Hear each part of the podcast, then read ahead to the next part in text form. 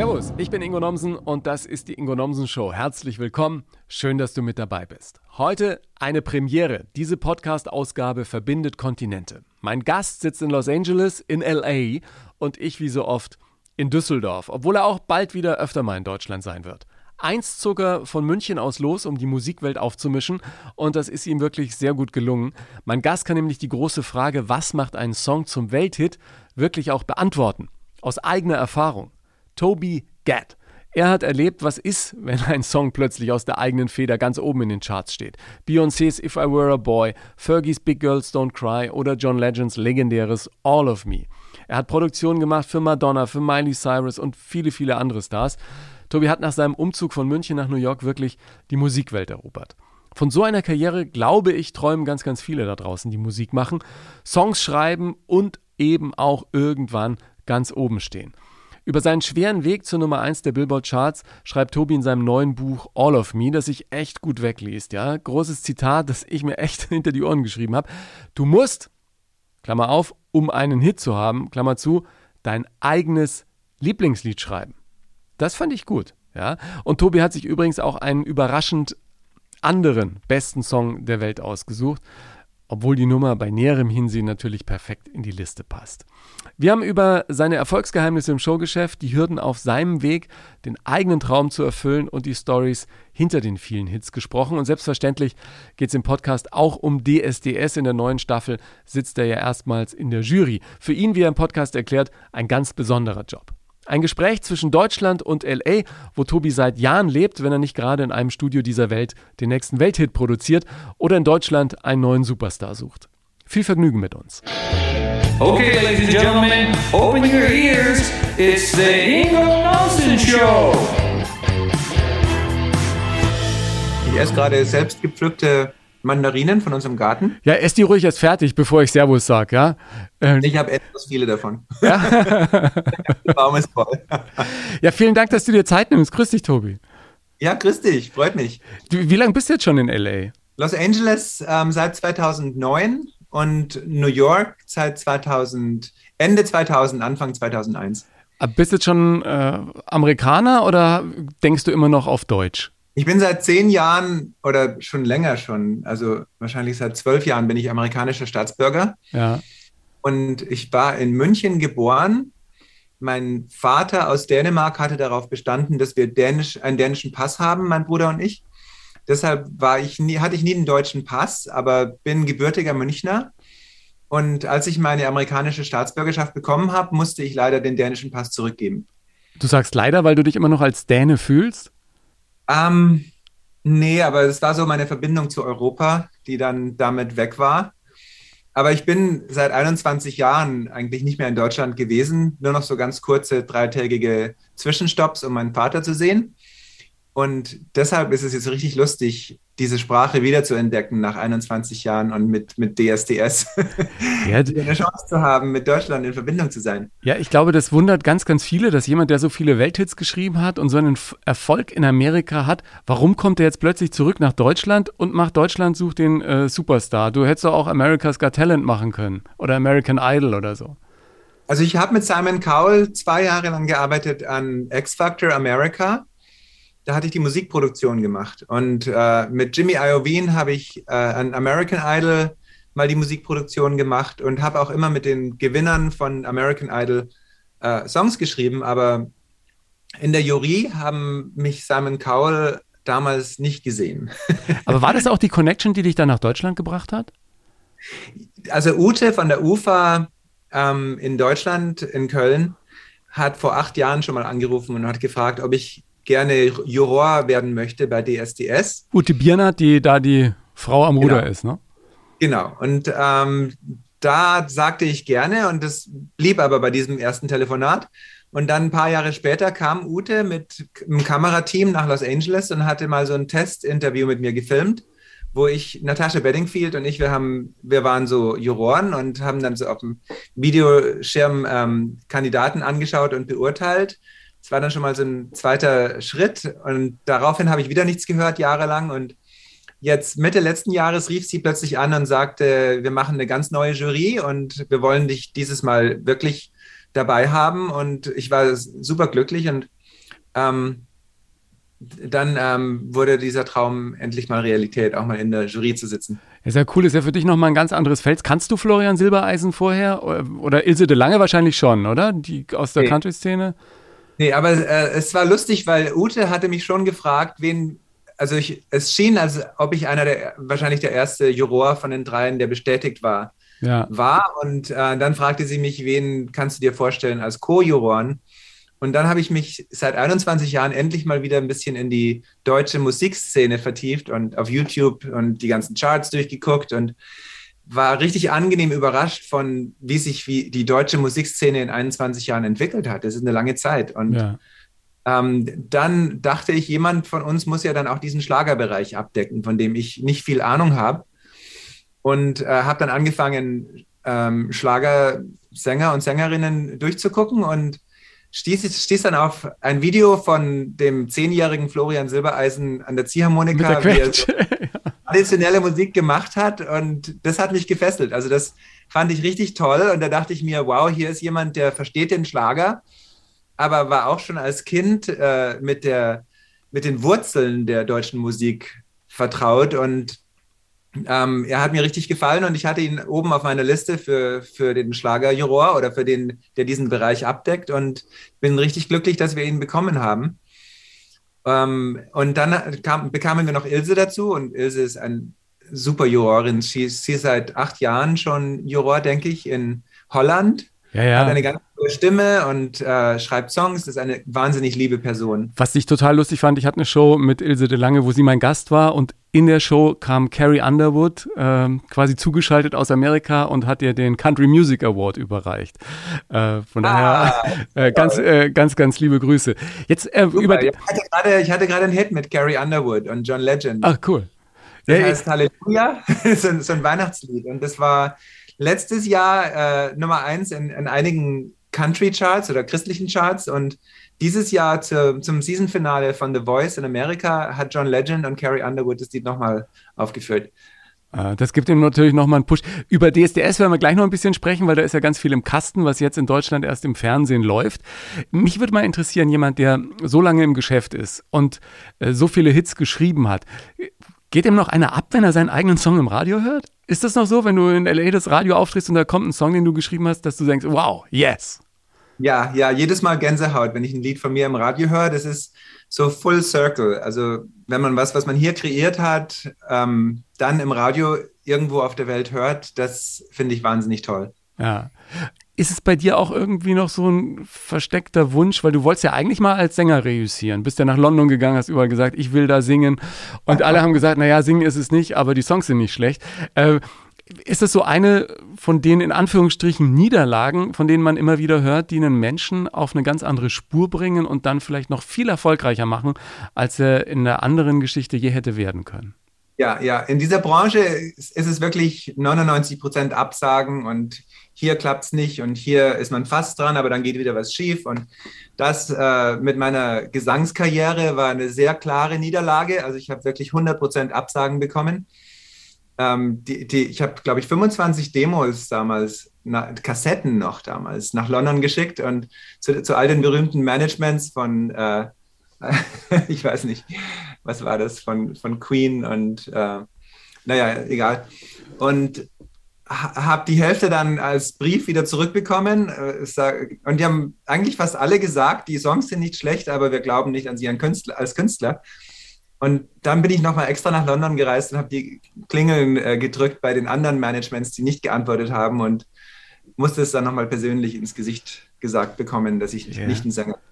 Ab und zu muss man sich auch solche Niederlagen abholen. Ne? Aber das hat mich erinnert, so im Kleinen, an das, was ich erlebt habe beim Bayerischen Rundfunk, wo ich immer zu Bayern 3 wollte, wo meine Idole Gottschalk und Jauch moderiert haben und monatelang jeden Monat eine Kassette mit Airchecks hingeschickt. Und bei den ersten Fernsehsendungen ja auch, du verschickst Videobänder ohne Ende, bevor sich mal irgendjemand meldet und dann meistens mit einer Absage. Aber ich glaube, letzten Endes, und das sieht man ja auch an deinem Beispiel ganz hervorragend, wenn man dranbleibt über die Jahre, irgendwann zahlt sich das aus, oder? Glaubst du auch, dass dieser Biss, den du dann offensichtlich auch hattest, ein wesentlicher Faktor war, um letzten Endes erfolgreich zu sein? Also es ist eine Kombination aus, würde man sagen, fast schon dieser Wahnsinn, dass man einfach trotz all dieser Neins dann trotzdem noch weitermacht und an was glaubt. Aber dann muss man auch sehr gut zuhören können und äh, überlegen, warum sagen die Leute Nein und dann versuchen, es besser zu machen. Und von jedem Nein lernt man ja was. Man kann dann versuchen zu verstehen, warum hat das jetzt dieses Mal nicht geklappt, wie kann ich es das nächste Mal besser machen und wie kann ich ein besseres Lied schreiben und äh, wie kann ich mich besser präsentieren. Und wenn man da gut zuhört und jedes Mal was lernt, dann ist es ja wie die beste Schule des Lebens. Und so hat es dann irgendwann auch geklappt. Ja, jetzt muss man sagen, bei dir hat es relativ früh schon relativ gut geklappt. Du hast als äh, Kind und Jugendlicher schon beim Bayerischen Rundfunk bei Georg Kostja, diejenigen, die nicht in Bayern wohnen, das war auch eine Kultsendung. Äh, da hat er meistens aus meiner Rocktasche Rock'n'Roll gespielt und ähm, viele Musiker, mit denen ich äh, in den 80ern und 90ern auch als, als halbes Kind da noch spielen durfte, die, wurden, die liefen da auch irgendwie. William Sweat Sox, bayerischer Blues und so. Und da haben du und dein Bruder auch spielen dürfen, weil ihr eben aus einer sehr musikalischen Familie kamt und dein erster in Anführungsstrichen bezahlter Auftritt war schon in relativ jungen Jahren. Kannst du dich da noch dran erinnern? Ja, als ich so sieben, acht Jahre alt war, da haben mein Bruder und ich schon ähm, selbst Songs komponiert und mein Bruder war am Schlagzeug und am Mikrofon und ich war am Klavier, am elektrischen kleinen tragbaren Klavier. Und äh, meine Eltern hatten eine Jazzband, die gibt es immer noch, die Jazz Kids. Und äh, in den Pausen, also die haben so zweimal jede Woche gespielt und als Kinder mussten wir dann immer, weil sie keine Kindersitter hatten, mussten wir im Auto schlafen und äh, haben dann sind dann aber doch, doch, meistens länger aufgeblieben und sind dann äh, haben dann beschlossen irgendwann mal in den Pausen meiner Eltern auf die Bühne zu gehen und unsere Songs zu spielen. Und dem Publikum hat es gefallen und dann, als meine Eltern wieder weitergespielt haben, sind wir durchs Publikum und haben gesagt, wir sammeln für uns, wer gibt was. und habt ihr ein bisschen was verdient, oder? Einmal haben wir sogar das Klo blockiert und haben, haben gesagt, fünf Mark, wenn du hier. und das war damals eine Menge Geld, ne? Also. Äh. Ja. Äh, so haben wir unser erstes Taschengeld verdient. Ja. Und das war gutes, gute Einnahmen. Und dann von meinen ersten 100 selbstverdienten Mark habe ich mir dann ein ganzes Schlumpfdorf gekauft. Ich dachte jetzt ein Musikinstrument oder so. Nee, Schlümpfe. genau. Das mit der Musik kam allerdings dann auch in Teenie-Jahren immer mehr. Ich, wie alt warst du, als du und dein Bruder für Milli Vanilli erste Songs geschrieben haben? Ich denke so 19 Jahre alt. Und das war sehr überraschend und das war auch so ein Wendepunkt in meiner Karriere. Ähm, also Frank Farian hatte gerade diesen Hit in Deutschland mit Girl You Know It's True. Und das war ein Song, der in Amerika gefloppt ist. Und Frank dachte, das ist aber ein Hit, den tue ich jetzt nochmal aufnehmen und hatte dann diese zwei Tänzer gefunden. Also seine Frau Millie hat diese Tänzer gefunden und hat mit Das, denen das finde ich ja so lustig, dass äh, ich habe mit Frank und Millie ein paar äh, Shows fürs ZDF gemacht und als er dann die Geschichte erzählt hat, wie, wie der Name zustande kam, eben durch Millie, ne? Seine, äh, seine Frau dann auch. Die kam ja auf die dollsten Ideen, ja. Aber wie kamen die Millie- ausgerechnet auf euch? Millie ist eine ganz Liebe, also mit der bin ich auch heute noch im Kontakt. Ja. Ja, und dann, als dieser erste Song ein großer Hit wurde, da hatte, glaube ich, Coca-Cola ihnen eine äh, große Werbemöglichkeit angeboten, falls das Album innerhalb von so vielen Wochen fertig war. Und da war Frank kurz vor Abnahme und brauchte noch drei Songs. Und da hatten wir ihm gerade drei Songs geschickt. Und er rief sofort an, sagte, ihr müsst morgen in Frankfurt das, diese drei Lieder aufnehmen. Sind wir dann nach Frankfurt äh, und haben diese Songs aufgenommen. Und dann hat Frank uns auch als Künstler unter Vertrag genommen, mein Bruder Jens und ich. Also muss man vorstellen, zwei Jungs aus München, die Songs schreiben, an alle möglichen Leute schicken. Irgendwann ruft Frank Farian an. Das war ja schon nach seiner Bonnie M-Zeit, ne? Und der gerade Ja. den nächsten Riesenakt am Start hat, der dann auch weltweit reüssiert und sagt, ich nehme eure Songs. Und dann kommt ihr da an. Das ist ja nicht einfach ein kleines Musikstudio da in der Nähe von Frankfurt. Das ist ja, Ja, das ein kleines. Dorf, ne? Also Frank hatte viele Häuser in Rossbach bei Frankfurt und in jedem von diesen Häusern stand ein Millionen-Mark Musikstudio mit diesen riesigen Neve-Pulten und äh, äh, da war ein, eine alte Diskothek, die umgebaut wurde in einen großen, äh, wie sagt man, da waren vier Musikstudios drin. Ja. Und er hatte sogar eine eigene Maschine, um, um Vinylplatten zu, zu schneiden. Also es ist für euch wie Schlaraffenland, da konntet ihr euch quasi musikalisch austoben.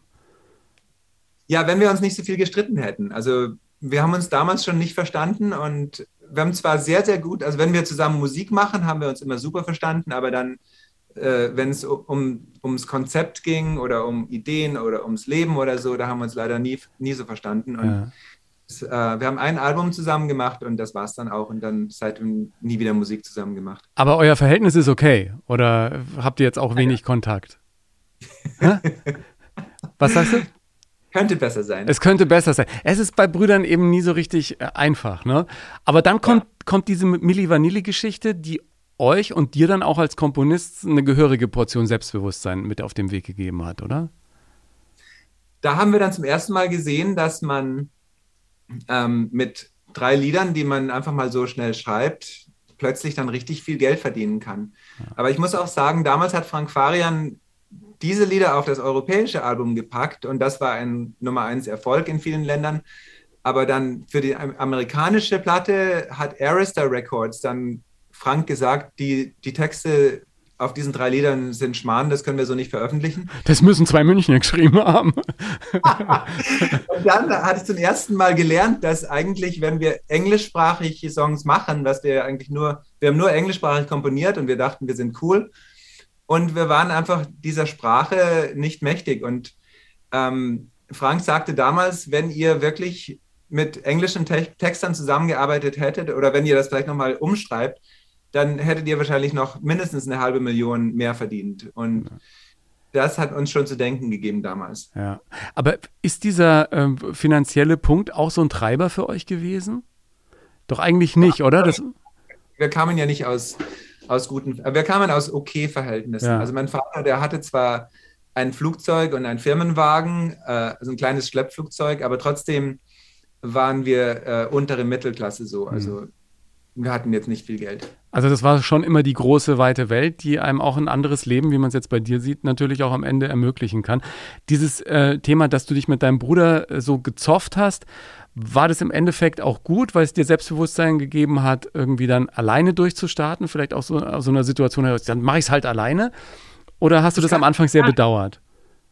Das kann gut sein. Also ich hatte wirklich die ersten zehn Jahre meiner Kindheit immer so diesen zugeschnürten Hals, weil ich immer so frustriert war von, von unserer Bruderbeziehung. Und das, ich will ihm das auch nicht übel nehmen. Das lag wahrscheinlich auch an mir, weil ich mich da nicht richtig behauptet hatte oder mich auch erstmal finden musste.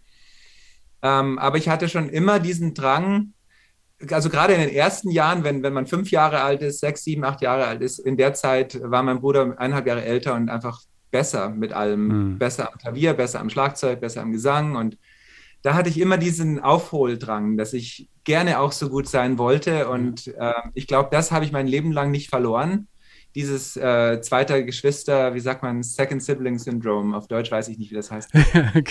ähm, ja, im, im, Prinzip derjenige, der den anderen überholen will, der früher da war, ne? Also, genau, so und da habe ich immer Vollgas, Vollgas, Vollgas und das hat nie aufgehört. ja, aber das Gute ist ja heutzutage, ähm, könntest du auch, wenn du willst, im Prinzip eine ganze Platte allein einspielen, ne? Also.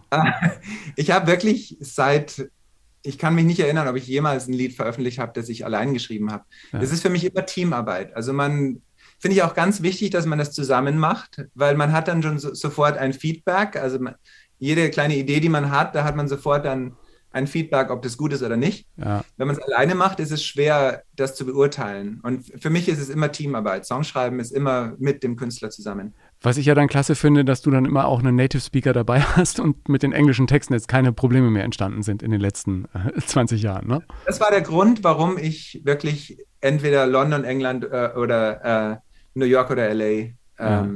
dort wohnen musste, um dort zu kreieren, um authentische Musik zu machen. Ja, aber jetzt hat ja keiner in New York, wurde dann sozusagen die Stadt. Du hast, wie du in deinem Buch schreibst, äh, alle Städte mal ausprobiert für eine Woche, dich danach für New York entschieden, bist dann dahin gefahren. Und dann, also da wartet ja keiner auf äh, Tobi from Munich mit einem dänischen Pass und sagt, jawohl, Freund, jetzt geht's los. Hier sind die Hits, ähm, mach mal mit. Ja, man, man sagte ja immer schon, es dauert drei Jahre, bis man seinen ersten Dollar verdient. Und es war bei mir tatsächlich drei Jahre, bis ich das erste Mal richtig Geld verdient hatte.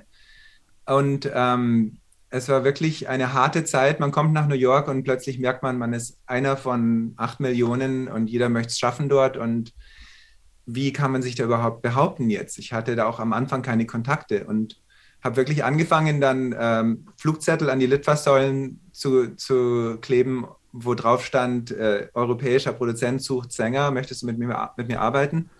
Habe dann so meine ersten Künstler auch gefunden und habe dann wirklich, als ich mit den ersten Künstlern dann auch Songs aufgenommen hatte, dann dadurch irgendwann dann auch die Musikbranche infiltriert. Ja.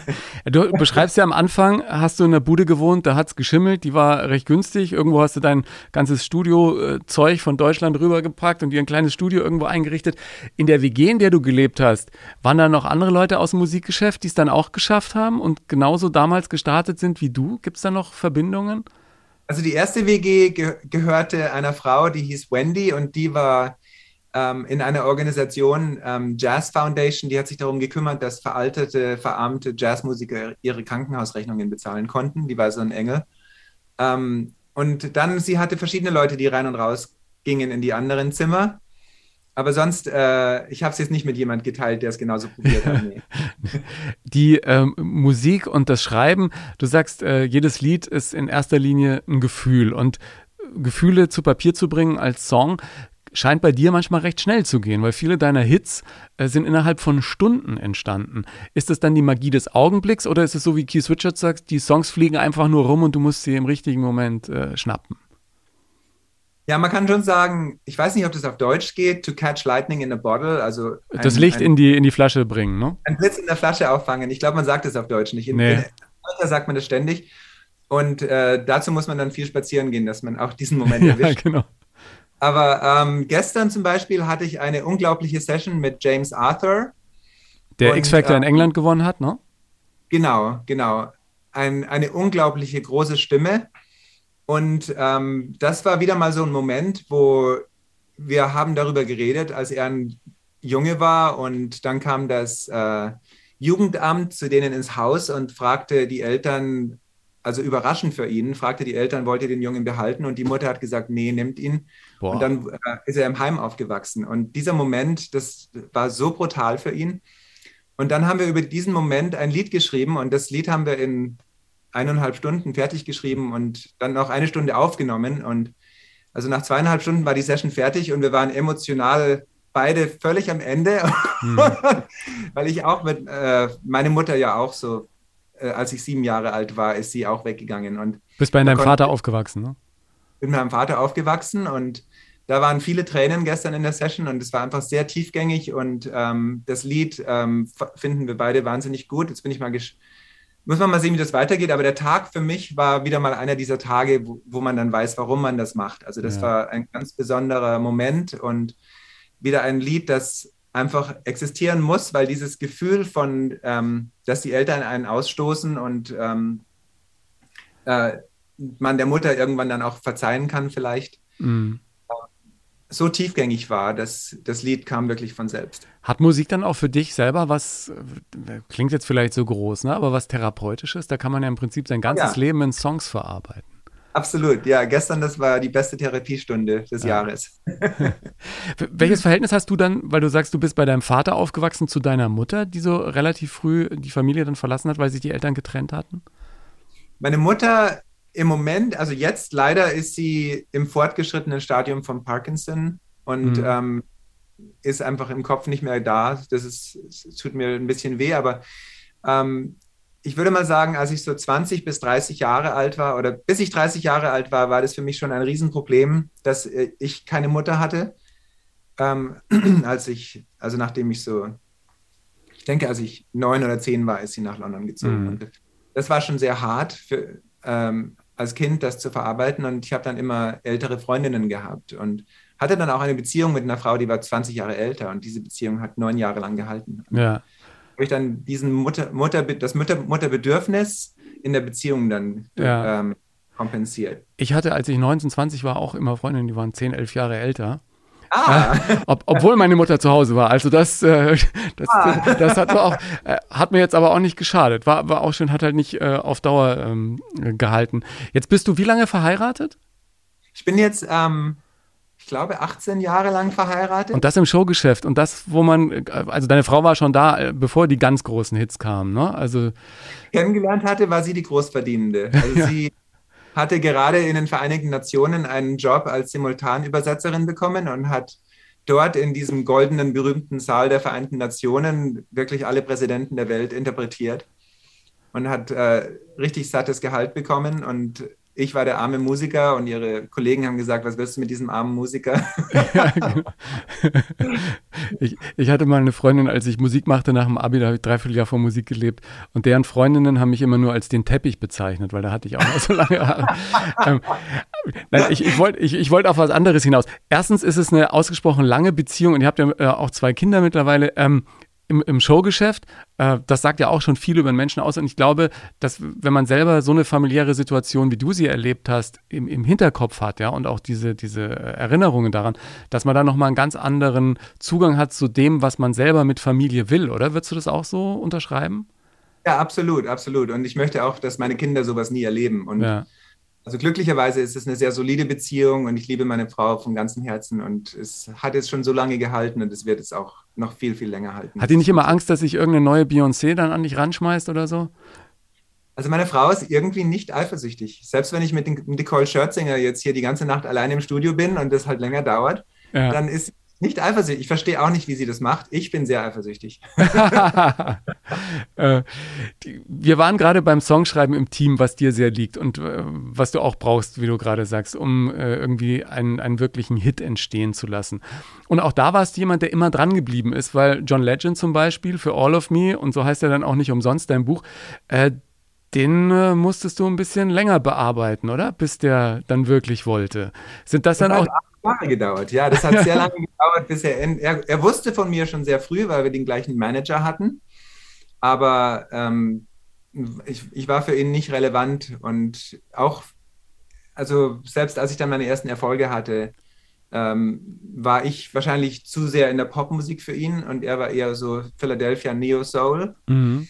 Und ähm, irgendwann, also nach acht Jahren, hat er dann endlich mal Ja gesagt, dass, wir, dass er zu mir ins Studio kommt. Und das ist dann auch ein Song, in dem viel Gefühl von dir steckt. Ja, das ist, ähm, also wir hatten zu, bis zu diesem Zeitpunkt vielleicht schon drei Songs geschrieben. Und äh, dann kam er eines Tages ins Studio und sagte, er möchte ein Liebeslied für Chrissy, für seine Verlobte schreiben und ähm, hatte schon die Worte All of Me loves all of you und hatte schon die ersten zwei Akkorde. Und dann äh, haben wir wirklich Wort für Wort, Zeile für Zeile uns durch das Lied weitergearbeitet und ich habe das so als Liebeslied für meine Frau geschrieben und er hat es als Liebeslied für Christy geschrieben. Und dann habe ich erstmal auch wieder zwei Jahre nichts mehr davon von ihm gehört, als nachdem wir das Lied geschrieben haben. Und dann bei einer Grammy-Party kam irgendwann Chrissy auf mich zugelaufen und sagte, was für ein Wahnsinnslied, das wird unser Hochzeitslied, das liebe ich. Und dann äh, kam sein Album raus und das wurde die zweite Single. Und äh, blieb dann, würde ich mal sagen, stecken in so einer Nischenchart, in der ja. Urban Radio Chart, also eine Chart, wo man nicht viel Geld verdient und die nicht viel bedeutet im Großen. In Amerika gibt es ganz, ganz viele Charts, ne? Ja, genau. Und dann äh, hatte er die Möglichkeit, aber auf den Grammys dieses Lied zu spielen. Und da war dieser unvergessliche Moment, wo er in der Mitte des Publikums am Klavier saß und die haben dann seine Frau mit ihm mit eingeblendet und die haben sich angesehen, als er das Lied gesungen hat und alle waren in Tränen. Und, und du hast dir gedacht, jetzt, jetzt läuft, jetzt kommt die Nummer nochmal richtig. Von, von, diesem Moment an hat dann äh, auch das Popradio, also Mainstream Radio, in Amerika hat dann dieses Lied auch angefangen zu spielen. Und das war der zweitlangsamste Aufstieg eines Nummer 1 Hits in Amerika. Ja, gut Ding braucht eben doch manchmal Weile, wie wir hier in Deutschland sagen. Ja. Und, und du brauchst, glaube ich, auch, um so richtig durchzustarten, einfach ganz, ganz viele, wie sagt man denn, äh, Lotterielose, die du so ins Universum wirfst. Du hast in deinen Hardcore-Zeiten, sage ich mal, äh, über 10, 20 Jahre lang jeden, oder wie, wie viele Jahre waren es? 15 Jahre, jedes, jedes Jahr 180 Songs geschrieben, zwei Studio-Sessions am Tag. Du hast dich wirklich um Kopf und Kragen gearbeitet. Ja. Würdest du unterm Strich auch sagen, dass es dann natürlich kein Wunder ist, wenn man so viel schreibt, dass dann natürlich einfach dann besseres Material hängen bleibt, ne? Also ich befürchte schon, dass es diese ganzen Songs auch braucht, die alle in der Mülltonne gelandet sind, um diesen einen guten Song zu schreiben. Ja. Und das ist das Schmerzliche daran, weil ich hänge ja an diesen Liedern auch. Und das sind viele Lieder, die ich liebe und die einfach nie das Licht der Welt. Kill Your Darlings heißt es dann, ne? Beim Schreiben oder so, wenn man ja, genau. irgendwas konzipiert. Es gibt einen, einen tollen Vortrag von einem ähm, rumänischen Wissenschaftler, der auch, glaube ich, in, in, äh, an, an, Berkeley oder, oder an der ähm, irgendwo an der Uni in, äh, in Harvard oder so lehrt den gibt es auf TED, vielleicht wenn ich den finde, verlinke ich den mal in den Shownotes, wo der aussagt, es kommt einfach drauf an, weil, weil da die große Frage war, entstehen denn immer große Hits und große künstlerische Werke, wie jetzt Goethe oder, oder von äh, jungen Autoren, immer in, zwischen 20 und 30, ja? Warum sind das oft so junge Leute? Und es ist nicht das Alter, sondern es ist einfach nur, dass die einfach härter arbeiten und mehr Zeug raushauen und dann natürlich die Wahrscheinlichkeit größer ist, dass es auch ein Hit wird. Weil diese Hit-Formel, von der immer alle reden, die gibt es ja nicht, oder?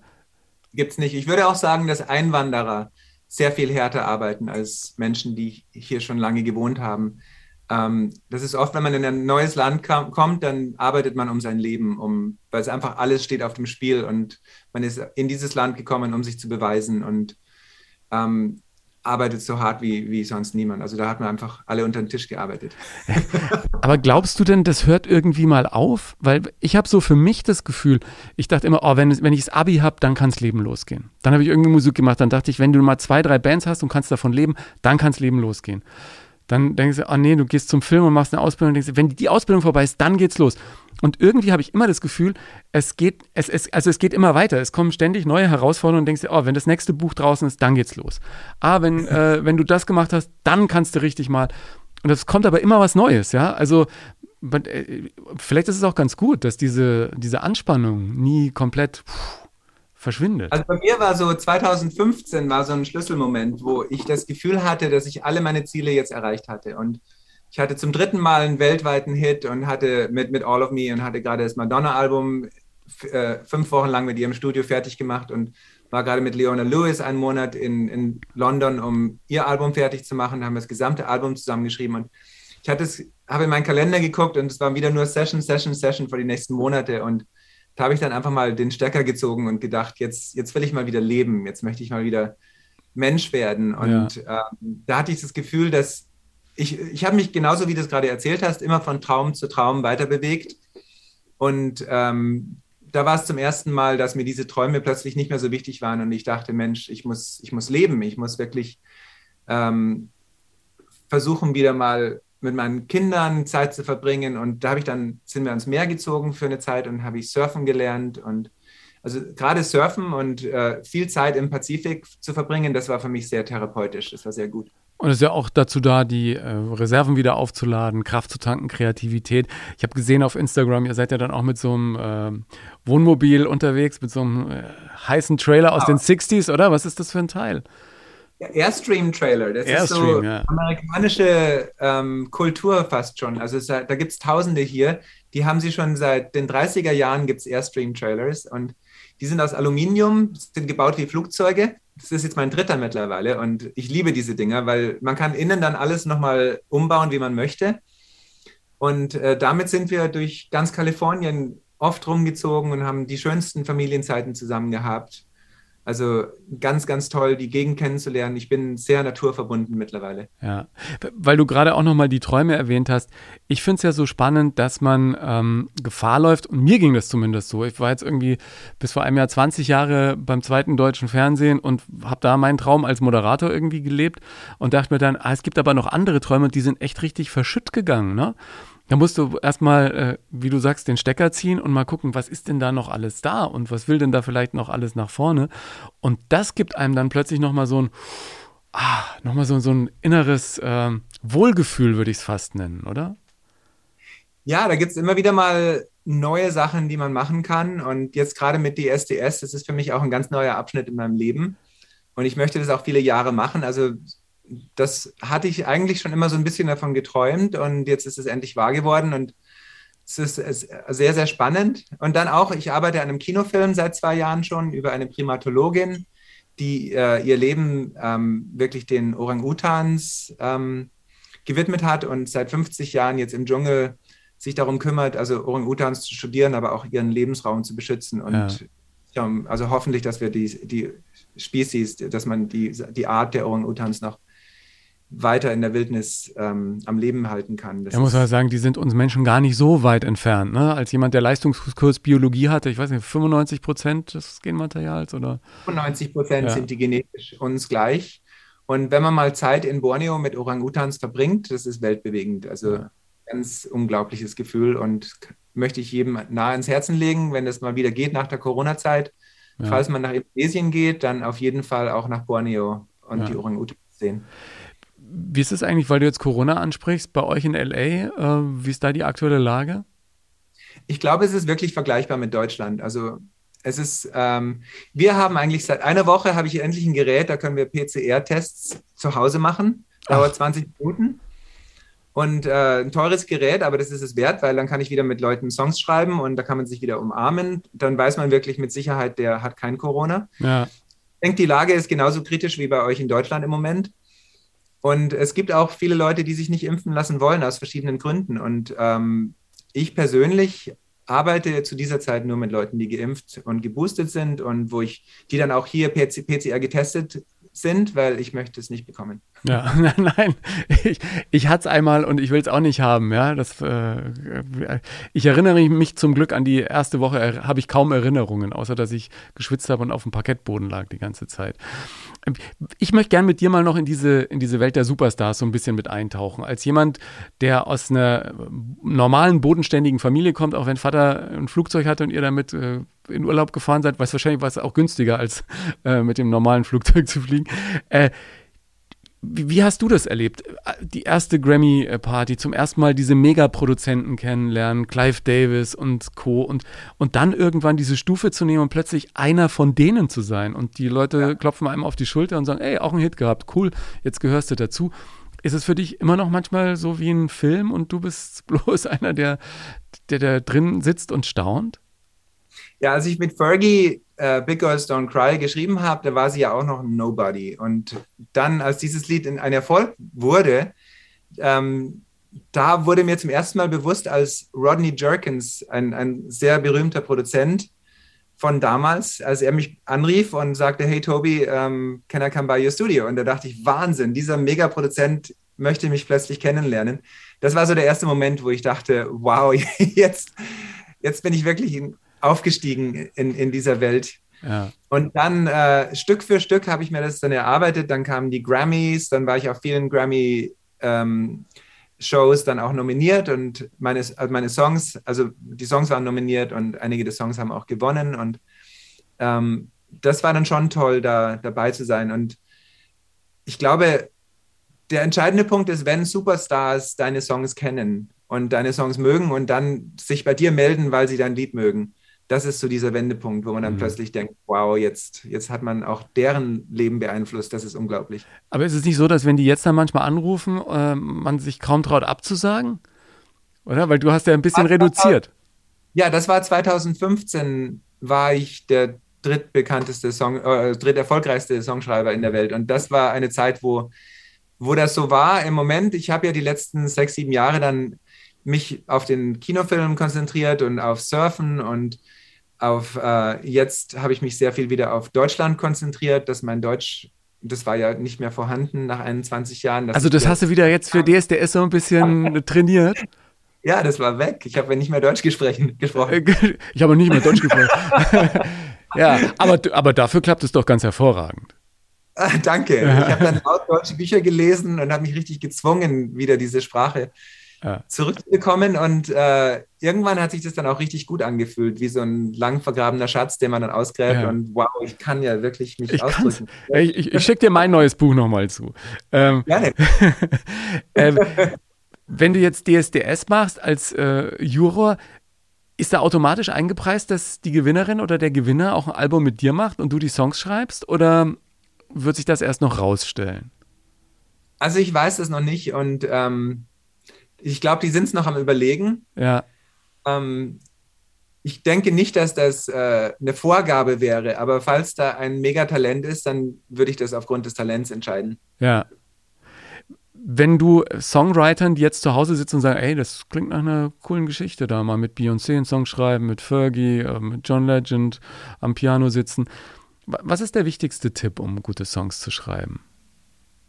Glaube, gut zuzuhören. Einfach wirklich, ähm, das sind ja tausende Songs, die ich geschrieben habe, die dann zu diesen Momenten geführt haben. Und jeder dieser Songs ist, ist ein Resultat von vielen Absagen, wo ich dann überlegt habe, wie kann ich jetzt noch besser schreiben? Wie kann ich jetzt noch besser schreiben? Und ich habe das ja, also seit ich sieben Jahre alt bin, schreibe ich Songs. Und von mit jedem, ich habe auch meinem Leben lang bis dahin nie einen Job oder irgendwas anderes gemacht. Es war immer nur Musik machen. Und äh, jedes Mal kommt man seinem Ziel dann ein bisschen näher.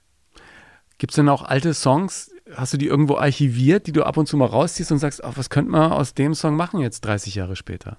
Ja, das ist das Traurige. Also wirklich hunderte von Songs, an die ich noch glaube, die ich liebe und wo ich denke, das sollten eigentlich Hits sein. Entschuldigung, hast du jetzt gesagt hunderte? Hunderte, ja. ja, schon krass.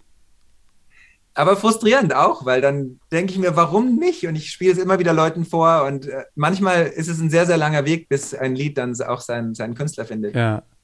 Aber es gibt doch nur eine begrenzte Anzahl von Tönen. Ne? Das ist das, was ich mich immer noch frage und, und ich mache jetzt auch ein bisschen Musik und so und denke mir, es ist echt faszinierend, was du als Musiker mit diesen Tönen machen kannst und dass man sich also nicht zu sehr wiederholt und so, ne? sondern dass selbst wenn es die gleichen Akkorde sind, es einfach andere Songs sind, weil es jemand anders singt, weil die Melodie ein bisschen anders ist und weil der Beat anders ist und keine Ahnung.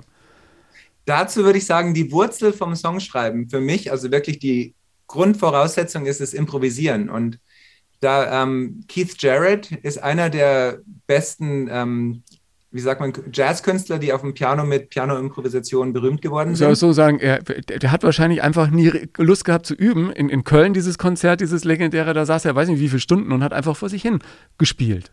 Er hat einfach, also ich, ich lese gerade sein Buch durch und er hat ja schon in seinen sehr jungen Jahren alles klassische schon durchgearbeitet. Ich denke, ich weiß nicht, als er 10, 12, ich weiß nicht, wie alt er war, da hat er schon Chopin alles schon durchgemacht und ging dann an die Jazzgrößen. Und ich, bevor er 20 war, hat er mit Miles Davis schon gespielt in Jazz-Trios und ist dann irgendwann, als er auch die, das alles durchgearbeitet hat, dann äh, war für ihn wirklich der, die Erleuchtung, war dann einfach äh, sich äh, ein Konzert zu machen ohne irgendeine Planung und dann sitzt er sich ans Klavier und überlegt einen Ton und dann alles andere folgt dann aus dem Gefühl heraus. Und äh, das ist beim Songschreiben genauso. Also es ist wirklich, geht immer darum, alles zum ersten Mal zu machen. Und sobald man etwas macht, wo man denkt, oh, das hört sich aber an wie ein anderes Lied oder oh, das habe ich schon mal gemacht, dann sofort einen anderen Weg gehen und ständig immer nur neue Wege suchen.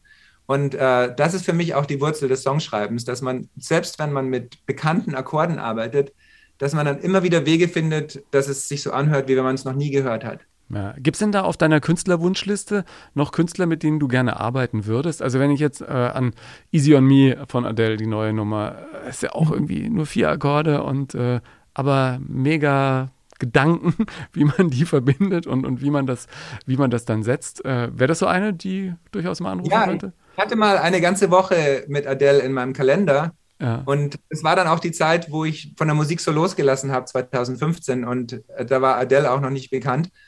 Und ah, Mist. dann irgendwie durchgefallen. Ja. Ich weiß auch nicht warum, ob mich nicht darum gekümmert hat oder, äh, oder sie doch keine Zeit hatte. Ich wusste nicht mehr, was das war. Aber diese Woche hätte ich gerne mal wieder zurück. Ich würde gerne jetzt mit ihr schreiben. Ja. was ich ja so faszinierend finde, immer noch ist, dass ja im Prinzip, was Songschreiben angeht, eigentlich jeder mit Wasser kocht. Also ich habe mal ein paar Songs geschrieben mit Uwe Bossert, Gitarrist von Raymond, mit Supergirl und so, der hat mit Nelly Furtado in Amerika gearbeitet oder so. Der sagt auch, es ist, wir zwei setzen uns jetzt hin und egal woher du kommst, was du machst, jetzt schreiben wir Songs zusammen und dann nimmt man die Gitarren und dann guckt man einfach, wo einen die Reise hinführt, ja.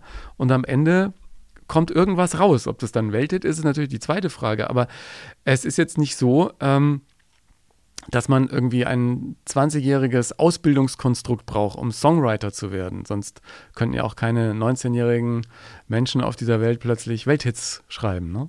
Ja, es haben alle die gleichen Grundbausteine. Und ja. deshalb würde ich mal Genie so definieren, dass man etwas ganz Einfaches, ganz Simples zum allerersten Mal macht. Und wenn alle die gleichen Grundbausteine haben, dann denkt man, oh, alles, was einfach ist, ist ja schon gemacht worden. Aber wenn man dann was, so wie Armin Reim mit Da, Da, Da, ja, also ich wünschte, mir wäre das eingefallen. Und das ist so einfach, dass jedes Kind hätte damit äh, ja. hätte das schreiben können, aber, aber man hat es nicht gemacht. Deshalb ist er der Genie. Also das finde ich, find ich super, dass er das gemacht hat. Ja, ja, also äh, ja, das ich meine, der sitzt mittlerweile auf Fuerteventura und hat im großen Musikbusiness, glaube ich, auch schon, schon lange so ein bisschen den, äh, den Rücken gekehrt. Aber es gibt keine Melodie, die auch zu einfach ist für einen Welthit, oder? Je einfacher, desto besser und umso schwerer, diese zu finden. Ja. Hast du dann aber zumindest so ein Schema, wo du sagst, okay, es muss irgendwie äh, kurze Einleitung, dann erste Strophe, Refrain, Strophe, Refrain, so ein bisschen Zwischenspiel und dann nochmal äh, ein Knaller, Refrain und gut ist? Also für mich, ich fange meistens an mit ähm, dem Thema, wo, worüber schreiben wir? Und wie zum Beispiel die Session gestern mit James Arthur, da hatten wir ein Thema, das hat uns beide zu Tränen bewegt. Da haben, haben wir beide ähm, über diese, das, wenn die Mutter einen ähm, Abstoß, das habe mhm. ich erlebt, das hat er auch erlebt, wo, wo, die Mutter dann ihn in ein Heim gesteckt hat. Und das ist ein Gefühl, das ist schon so intensiv, dass dieses Gefühl in einem eine Wahnsinnsreaktion hervorruft, wenn man das erlebt hat. Und dann haben wir wirklich versucht, nur das in Worte zu fassen. Und ähm, dieses Lied, das schrieb sich fast von, selbst. Also, also so, sind die Worte zuerst da.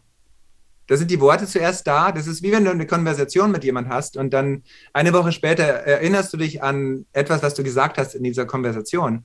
Das, woran du dich erinnerst, das ist die Hookline. Das ja. ist das, was den Refrain ausmacht. Und wenn du das hast, dann kannst du die Strophen drumherum bauen und die Strophen müssen dann dahin führen, dass, wenn man zum Refrain kommt, dann muss man diesen Refrain als Zuhörer schon erwarten. Dann die Strophen führen einen zu diesem Refrain, dass wenn der Refrain kommt, dann ist das diese Erlösung. Wow, jetzt verstehe ich es. Ja. Und äh, in diesem Sinne würde ich schon sagen, dass viele Lieder den gleichen Aufbau haben. Den Refrain wiederholt man, die Strophen, die führen einen zum Refrain und erklären einem, tun so das Bild so ein bisschen malen drumherum. Aber jedes Wort muss seine Berechtigung haben. Und für mich Reime sind nicht wichtig. Es geht nur darum, dass jedes Wort wirklich eine Berechtigung hat in dem Song. Mhm. Und manchmal ist diese Struktur auch nicht so wichtig. Manchmal, wie zum Beispiel das Lied Yesterday von den Beatles, da ist die Strophe der Refrain. Das kann auch mal sein. Ja ich finde ja so interessant, wenn man sich die deutschen Hits der letzten Jahrzehnte anguckt und fängt dann wirklich in den 60er, 70er Jahren an und du hast diese ganzen Schlager-Evergreens, die leben ja alle von dieser Mega-Zeile, ne? Ein bisschen Spaß muss sein. Oder? Das, das, sind doch alles immer so, so Zeilen. Und als äh, Siegel bei mir war äh, in der Sendung, dann sagt er auch, ja, es ist immer zuerst, es ist die Zeile und dann bauen die um dieses Gefühl herum, wie, wie du es jetzt ja. beschreibst, den Song. Worte, die lösen ein Gefühl aus. Und diese Worte, die muss man dann verkleiden, um dieses Gefühl zu maximieren. Und dann hat man ein Lied.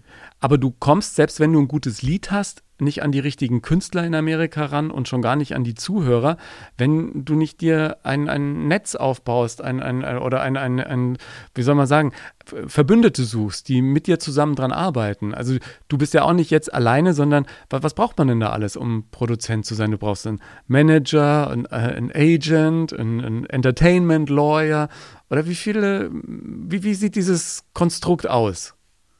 Also ich würde fast sagen, am Anfang ist es besser, einfach sich nur auf das Lied zu konzentrieren. Und wenn man irgendwann sein bestes Lied schreibt, einfach immer versuchen, jeden Tag sein bestes Lied zu schreiben. Jeden mhm. Tag. Und dann irgendwann werden die Lieder so gut, dass äh, du von deinen Freunden hörst, oh, kann ich dieses Lied auch haben? Das möchte ich mir nochmal anhören, das möchte ich jemandem vorspielen. Mhm. Wenn man dort angelangt ist, dann werden die das Leuten vorspielen, weiter vorspielen und so viral ähm, also sich. Bei dir war das auch so Mund-zu-Mund-Propaganda im Prinzip in New York, oder?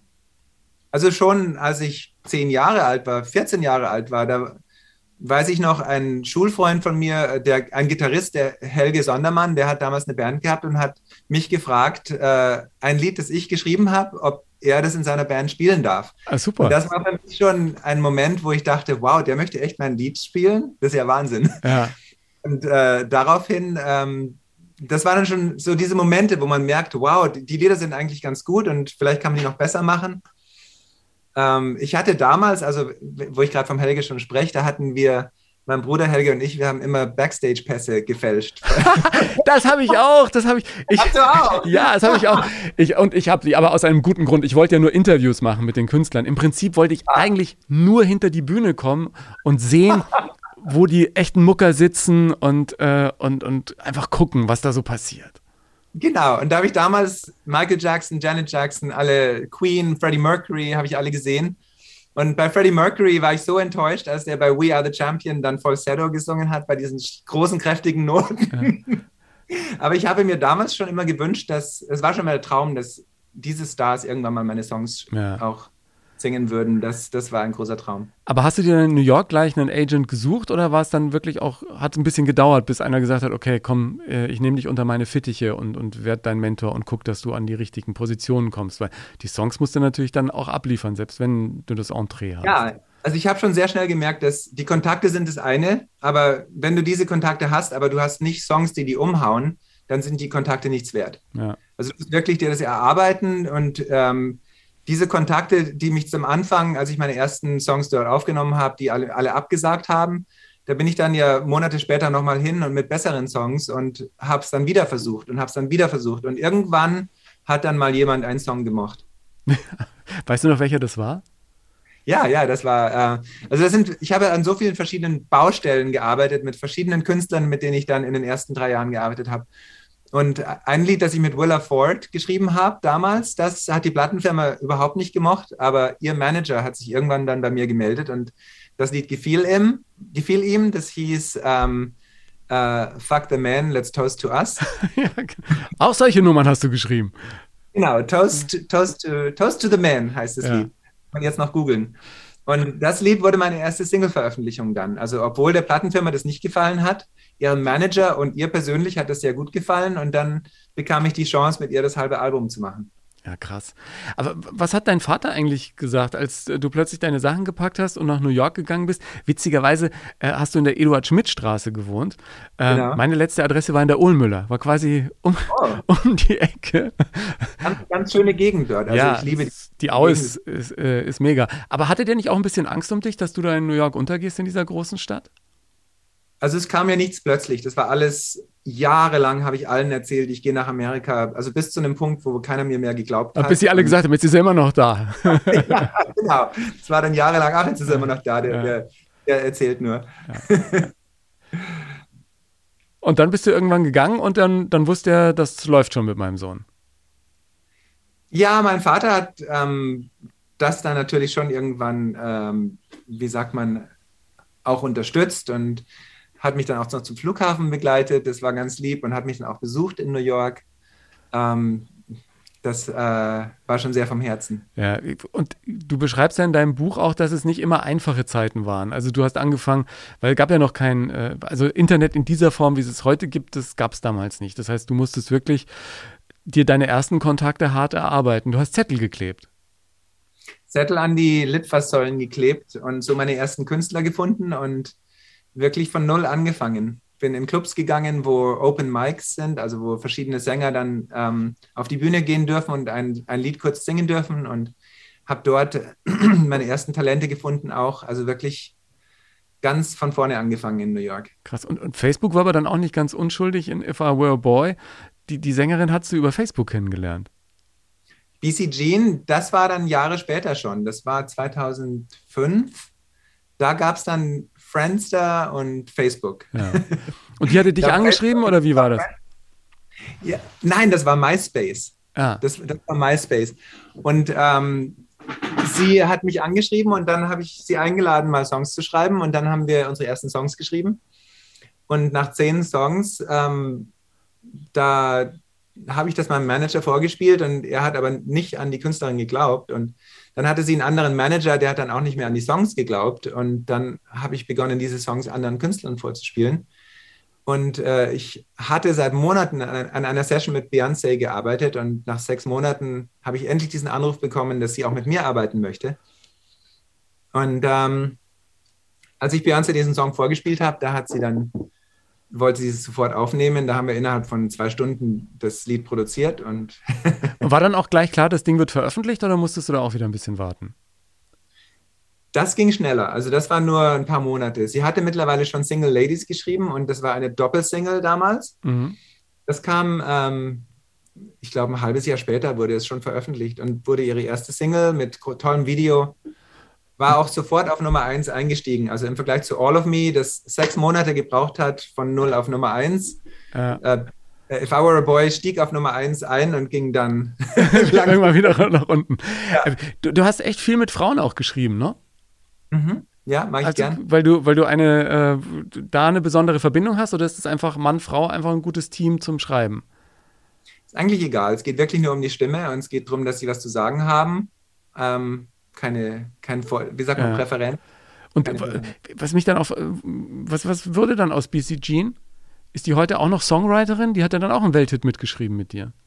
Ich hatte sie gerade mal geemailt, aber dann äh, haben wir doch wieder den Kontakt verloren. Ich weiß eigentlich nicht, was sie im Moment macht. Möchte auch mal wieder. Ja, das ist echt, was- das ist dann doch interessant. Ne? Es braucht dann doch immer den eigenen Biss noch und äh, noch ein paar andere Faktoren, außer den einen Song mal abzuliefern, sondern musst eben dann wirklich ein paar Dutzende oder ein paar hundert schreiben.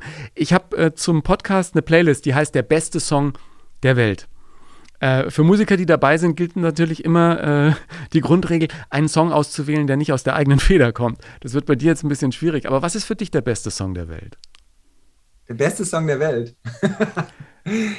ähm, also Coldplay hat schon einige richtig gute Songs, würde ich mal sagen. Ja. Also du könntest Ah. auch einen Klassiker nehmen, ne? Ich glaube, ihr habt äh, mit deinem Bruder früher zusammen eher so die Rock'n'Roll-Dinger bedient, ne? Oder von Jerry Lee Lewis bis, keine Ahnung. Ja, vielleicht Elvis Presley, dieses Wise Man Say. Only Only- fools Ja. rush. Ja, Okay, sagen wir mal, das ist der beste Song der Welt. ja. naja, nee, aber nee, das sollte schon einer sein, mit dem du dann wirklich viel verbindest irgendwie. Ist es, äh, Das Lied liebe ich. Also Ja? Das ist wirklich ein, ein Lied, das mich auch beeinflusst hat. Ich finde es so äh, genreübergreifend und generationsübergreifend und so äh, simplifiziert, also eine ganz einfache, ein, ein sehr kompliziertes Thema, sehr einfach ausgedrückt. ein geniales Liebeslied dann auch. Ne? Du bist ja auch, äh, gilt so ein bisschen als Spezialist der, der Liebeslieder und der Slow-Songs, einfach weil sie dir auch mehr liegen? Oder was würdest du sagen, ist da der Grund dafür? Ich habe schon auch schnelle Songs gemacht. äh, ja, gut, aber äh, Aber macht, äh, ich, ich weiß auch nicht, es sind, die sind einfach erfolgreicher geworden. ja, ich bin sehr gespannt, was als nächster Hit von dir kommt und äh, was in Sachen DS, DS noch auf uns zukommt. Die Jury ist im Laufe der Castings zu einer eingeschworenen Gemeinschaft und Family geworden? Ja, ja, Florian Silbereisen und Ilse de Lange sind wie meine Geschwister. Also wirklich, wir sind wie eine Familie. Wie viel Zeit habt ihr jetzt miteinander verbracht?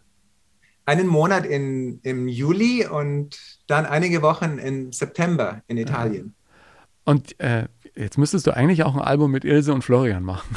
Das wäre dann aber genremäßig natürlich echt ein, äh, ein mega Spagat. Aber das, das könnte funktionieren. Vielleicht nach fünf Jahren. Wenn wir das fünf Jahre durchhalten, dann können wir das machen. Ja. W- Wann kommst du dann eigentlich nach Deutschland für die äh, Finalshows oder wann, wann bist du? ja, wieder- im April komme ich nach Deutschland. Ja. Freust dich drauf? Ja, ich hoffe, dass Corona das dann auch ähm, Möglich macht, sagt- ne? Wieder ein bisschen freier bewegen kann. Mal sehen, Ja. hoffen wir mal. und hast du schon jetzt jemanden aus den Castings, wo du sagst, oh, die zwei, drei, das sind äh, Kandidatinnen und Kandidaten, die werden wir im Finale wiedersehen? Also ich kann nur sagen, dass da richtig Talent dabei ist und ähm, ich war wirklich sehr angenehm überrascht, ähm, wie, wie sich die deutsche Musikwelt weiterentwickelt hat und da gibt es richtig Talent auch. Also hat mich sehr gefreut, da Teil dessen zu sein. Jetzt bist ja du auch der, in Anführungsstrichen, ne, der Nachfolger von Dieter Bohlen. Äh, sa- sag mir doch, welche Musikproduzenten aus Deutschland haben in Amerika einen klangvollen Namen? Frank Farian Harold kennt man dort? Ist der Einzige. Ja? Ja, ich glaube, außer Harold Faltermeier kenne ich keinen deutschen Musikproduzent, der hier richtig erfolgreich war in, in den letzten 20 Jahren. Mit Milli Vanilli, selbst wenn das jetzt leider nicht die richtigen Künstler waren, Ja. War er schon ein, einige, einer der wenigen Deutschen, die in Amerika richtig, richtig erfolgreich waren ja. mit der Musik. Mega erfolgreich, ne? Ja, würde ich schon sagen, Frank Farian ist wahrscheinlich der, an den man sich hier noch ein bisschen er erinnern kann. Ja. Habt ihr denn noch Kontakt?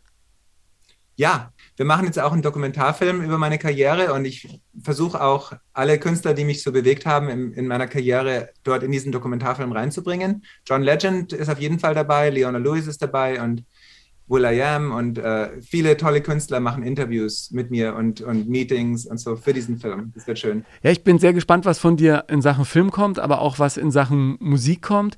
Ich finde ja dann auch total spannend, dass du äh, Songs gemacht hast, die wirklich, also wenn man sie im Internet äh, sich anhört, echt mega sind. Du hast für, äh, weil deine Frau ja wahrscheinlich auch aus, äh, aus dem Dunstkreis der, der UNO kommt, du hast dann einen Wahnsinns-Song gemacht mit äh, Paul McCartney, mit äh, Bon Jovi, Love Song to the Earth. Ich dachte erst, das könnte so eine Art äh, We Are the World wieder werden, ne?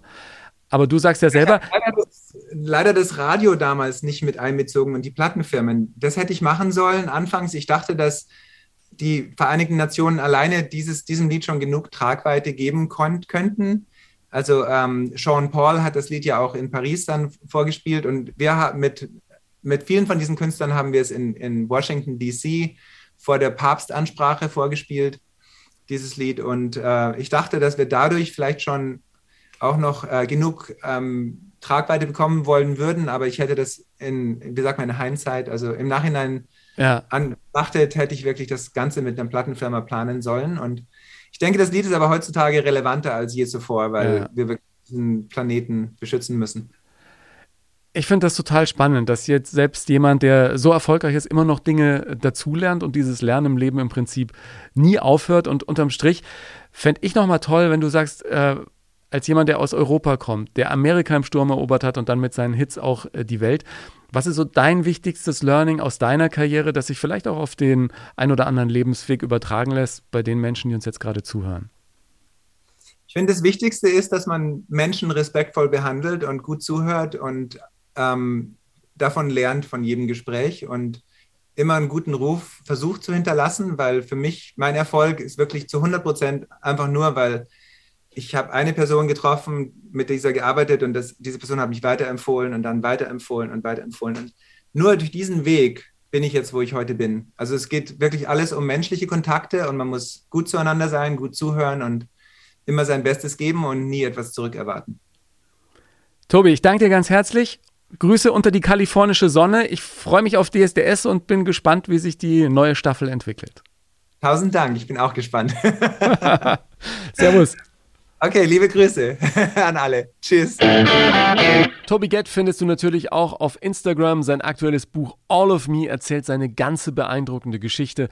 Beides verlinke ich dir gerne in den Show Notes. Meine überraschenden Entwicklungen der letzten gut vier Jahre beschreibe ich ja in meinem Buch Hilfe, ich bin zu nett, das auch einen intensiveren Blick auf meine Biografie wirft. Auch das verlinke ich dir gerne. Folg mir auf Instagram oder Facebook und teile dein Feedback zur Folge unter den Beiträgen oder schick mir einfach eine Nachricht. Die Playlist zum besten Song der Welt gibt's auf Spotify, klick da gerne auch mal rein. Und was ich schön fände, wenn du diesen Podcast auch mit deiner Community teilst und auf Apple Podcasts eine ehrliche Sternebewertung hinterlässt, das erhöht die Sichtbarkeit dieser Show. Solche Bewertungen gibt es ja jetzt auch auf Spotify. Danke dir in jedem Fall sehr dafür. Ich freue mich, wenn du wieder mit dabei bist. Bis zum nächsten Mal. Servus.